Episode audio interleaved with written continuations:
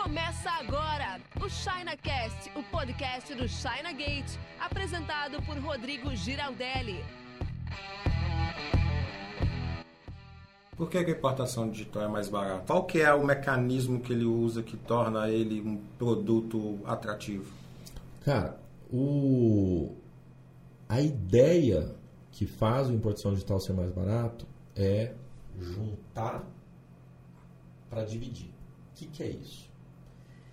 Existem alguns custos na importação que eles são fixos por importação e não por peso, volume ou preço.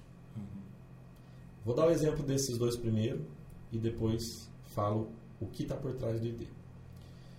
Impostos. Você paga uma alíquota percentual em cima do preço da carga. E eu pago uma alíquota, você paga uma alíquota, todo mundo no Brasil vai pagar a mesma alíquota.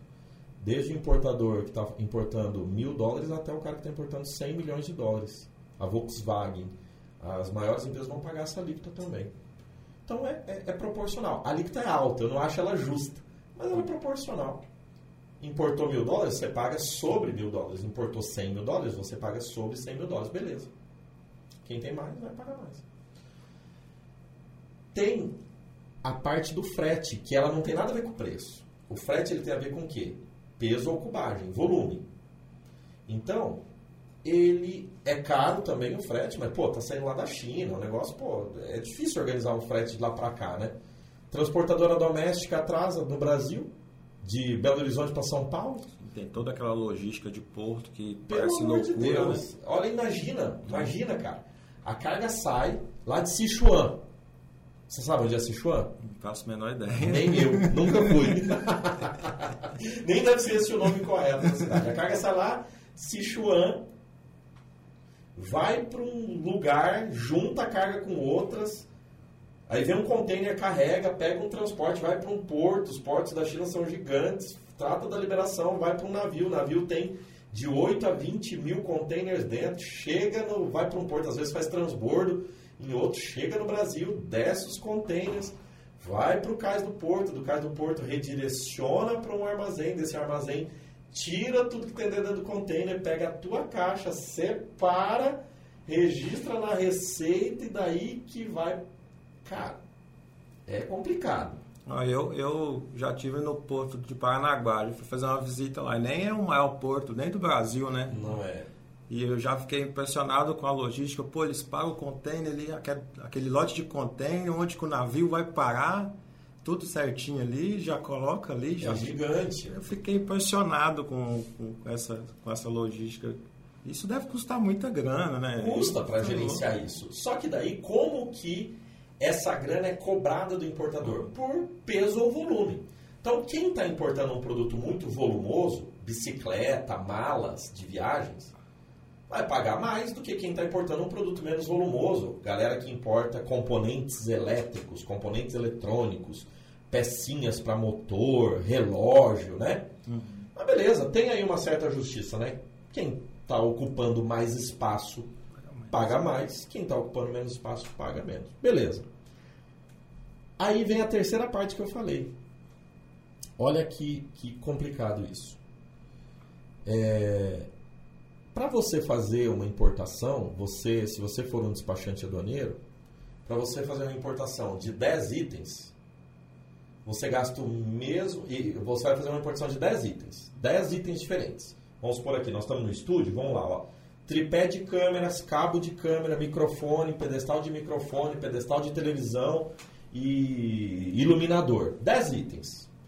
E o total dessa importação vai dar mil dólares. O despachante ele vai cobrar quanto para fazer isso? Mil, dois mil reais, um salário, dois salários, um salário e meio. Vamos supor que ele cobre dois mil reais. Caro pra caramba, né? Porque, pô, vai cobrar dois mil reais em cima de uma importação de, de, de mil dólares, cinco mil reais.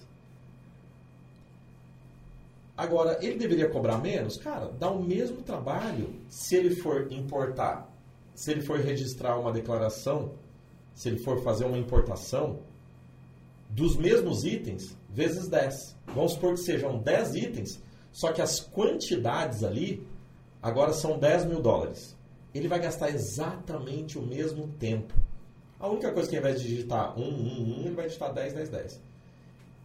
Só que daí você. E ele vai cobrar quanto? Os mesmos 2 mil. Só que agora a carga dele não é mais 5 mil reais, é 50 mil reais. Agora vamos supor que a carga seja 100 mil dólares. 500 mil reais. Quanto que ele vai ter de trabalho a mais? Nada. Ele vai cobrar os 2 mil reais do mesmo jeito. Então, esse custo ele é muito caro para quem importa de pouco e ele é irrisório para quem importa de muito. E assim como esse custo, existem vários outros que são fixos. Taxa de emissão de BL, 100 dólares.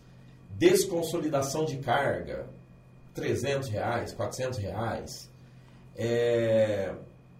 Dentre várias despesas dessas que são pagas por importação, independente do volume ou do valor, independente do volume e do valor, tem um cara aqui que é federal, que é a armazenagem. É muito comum os terminais, os armazéns de porto cobrarem aí no mínimo 3, 3,200, 4 mil reais para fazer um desembaraço qualquer. Então, cara, se você está trazendo os mil dólares ali, vai pagar 4 mil reais de armazenagem. Mas, cara, o produto é pequeno, vai passar pelo, vai passar pelo armazém ali dois, três, quatro dias. Mas os caras têm uma taxa mínima. Por quê? Porque o comércio exterior brasileiro ele não está desenhado, pensado para o pequeno. O comércio exterior brasileiro ele está pensado, desenhado para o container completo. E apesar de haver importação em container consolidado, LCL, há muitos anos, décadas, ainda assim é uma importação fracionada de alto valor. A gente tem um cliente que importa peças de impressora, ele faz LCL, só que um LCL dele dá 80 mil dólares. Então, pô, aí o cara não está com problema, pô. A importação do cara dá 500, 600, 700 mil reais. Você acha que ele está preocupado com 2 mil reais de desembaraço aduaneiro e 4 mil reais? Eu não estou falando que isso é desprezível, mas no volume dele é café pequeno, né? Café pequeno. Agora, para quem está importando 10, 15 mil, você pagar 4 mil de serviço, 6 mil de serviço é muito caro. E aí eu fecho o loop da sua pergunta. É nesse problema que a gente. É esse problema, aliás, que a gente atacou na importação digital. E como eu fiz isso? Eu, de um lado, pela capilaridade que a China Gate tem. A gente atinge todos os meses milhões de pessoas que veem nossos conteúdos e milhares de pessoas, milhares de pessoas interagem com a gente.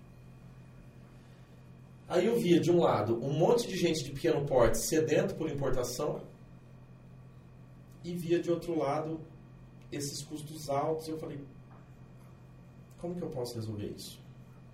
Aí eu entrei no meio. Coloquei o meu esfíncter na reta. O que, que é colocar o meu esfíncter na reta? Para quem tem referência, né, já, já pegou. é, eu fui lá e negociei com esses caras. Eu falei, o armazém, ó, eu sou seu cliente, estamos felizes, tá tudo bem, mas é o seguinte, eu tenho aqui, cara, 100 caras querendo importar, que eles não podem pagar 4 mil em cada um.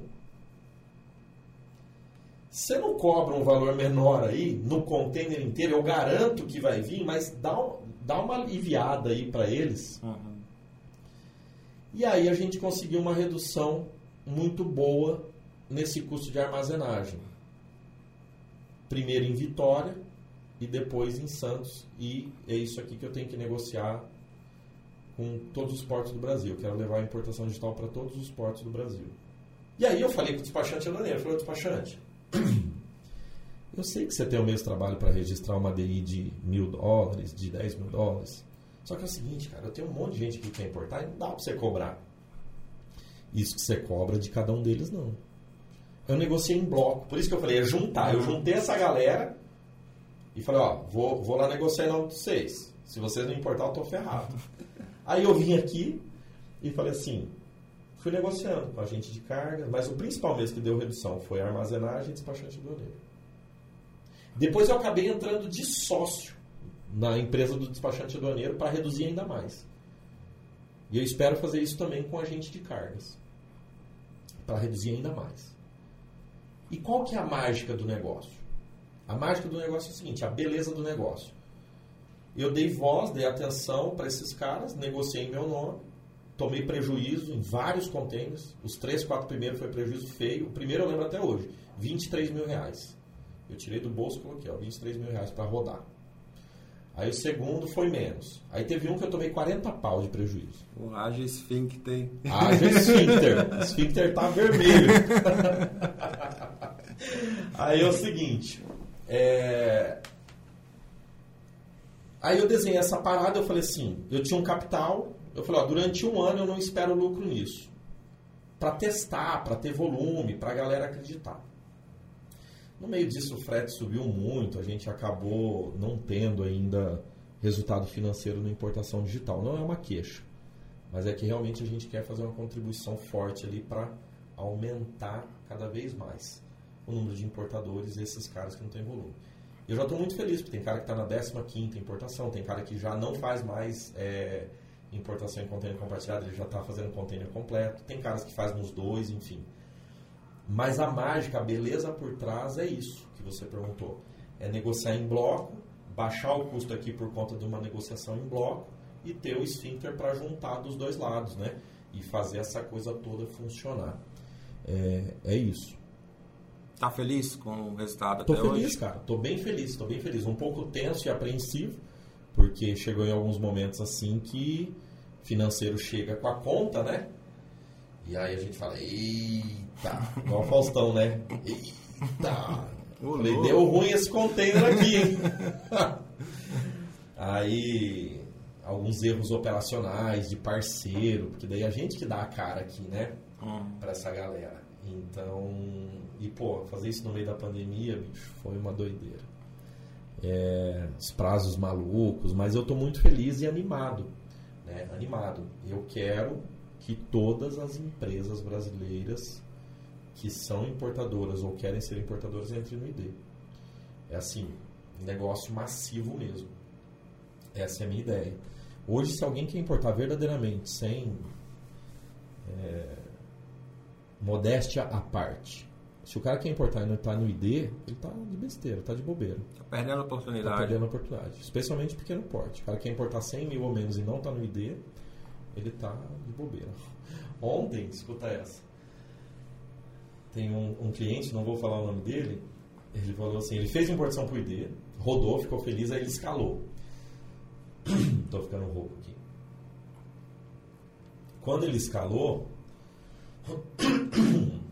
hum, hum, hum, foi. Quando ele escalou, é, ele não fez importação com a gente. Aí ele contratou um frete lá, mais barato. Tô dando risada, mas é de nervoso. Aí ele não contratou nem o frete e nem o despacho do dinheiro com a gente. Foi fazer sozinho. Frete internacional? Frete internacional. Era mais barato na cotação, na hora que veio a conta, os caras meteram um monte de taxa a mais lá e não tirava a carga. Afinal, ele gastou, se não me engano, 8 conto a mais para retirar. Então, eu falei, cara, a gente faz isso há 20 anos. A gente faz isso em torno de 150 vezes todos os meses. Eu tô curioso de fazer uma pergunta. Como é que ele foi negociar com os caras para colocar a carga dele no navio? Sozinho? Não, ele contratou um LCL, né? Ah, Porque é normal. Todo agente de cargas vende o, a carga compartilhada. O importação digital, ele é uma inovação. Não, eu posso dizer que ele é uma ele é uma inovação, ele não é uma revolução, ele não é um negócio novo. Ele só é um negócio melhor. Porque a importação em carga consolidada, o, ter, o, o mercado usa dois termos. O mercado normal usa carga consolidada, consolidação de cargas, e o termo LCL, que é Low Container Load. Não, é Less Container. Less Container Load. Carregamento de container incompleto. Só que isso, esses nomes são uma bosta de nome, porque eles não explicam. Eles, o cara que é leigo, que é o cara que eu converso, ele não sabe o que é isso. Sabe o que ele me perguntava? Carga compartilhada. E ninguém falava de carga compartilhada nem de compartilhamento de container, até eu cunhar isso aí. Uhum. Claro que alguém já, tive, já deve ter falado isso, mas ninguém falava e fazia marketing em cima disso. E hoje todo mundo faz. Hoje é container compartilhado, todo mundo faz. Ninguém está usando mais o consolidado. Sim, comercialmente. Entendeu? Por quê? Porque a gente foi lá e regaçou esse termo e colocou centenas de milhares de reais em anúncios e propaganda sobre compartilhamento de container. E agora todo mundo surfa na onda, está tudo bem. Né? Ninguém me agradeceu por isso até agora, de eu ter mudado o mercado. Mas tá bom, vamos lá. O que, que a gente fez? É, o, o, agente de carga, todo agente de carga ele tem o LCL. Mas o LCL é aquele LCL que o cara vai cobrar dois mil reais de, de mil reais que seja de desembaraço, mais quatro mil reais de de de, de armazenagem. E é isso, entendeu? Não é os 400 dólares. Só que daí é o seguinte, hoje no container compartilhado a gente está compartilhando, está cobrando 400 dólares de, de cúbico. E no momento que a galera estiver assistindo esse vídeo, pode estar mais ou pode estar menos, vai depender do frete do dia que você está assistindo o vídeo. Consulta aí, deve ter um link aqui embaixo, você vai consultar. Hoje é 400 dólares, 397. E daí esse cliente me falou assim, ah, eu contratei por 150.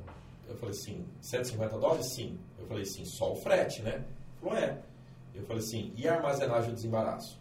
Ah, ué, ué, ué, ué.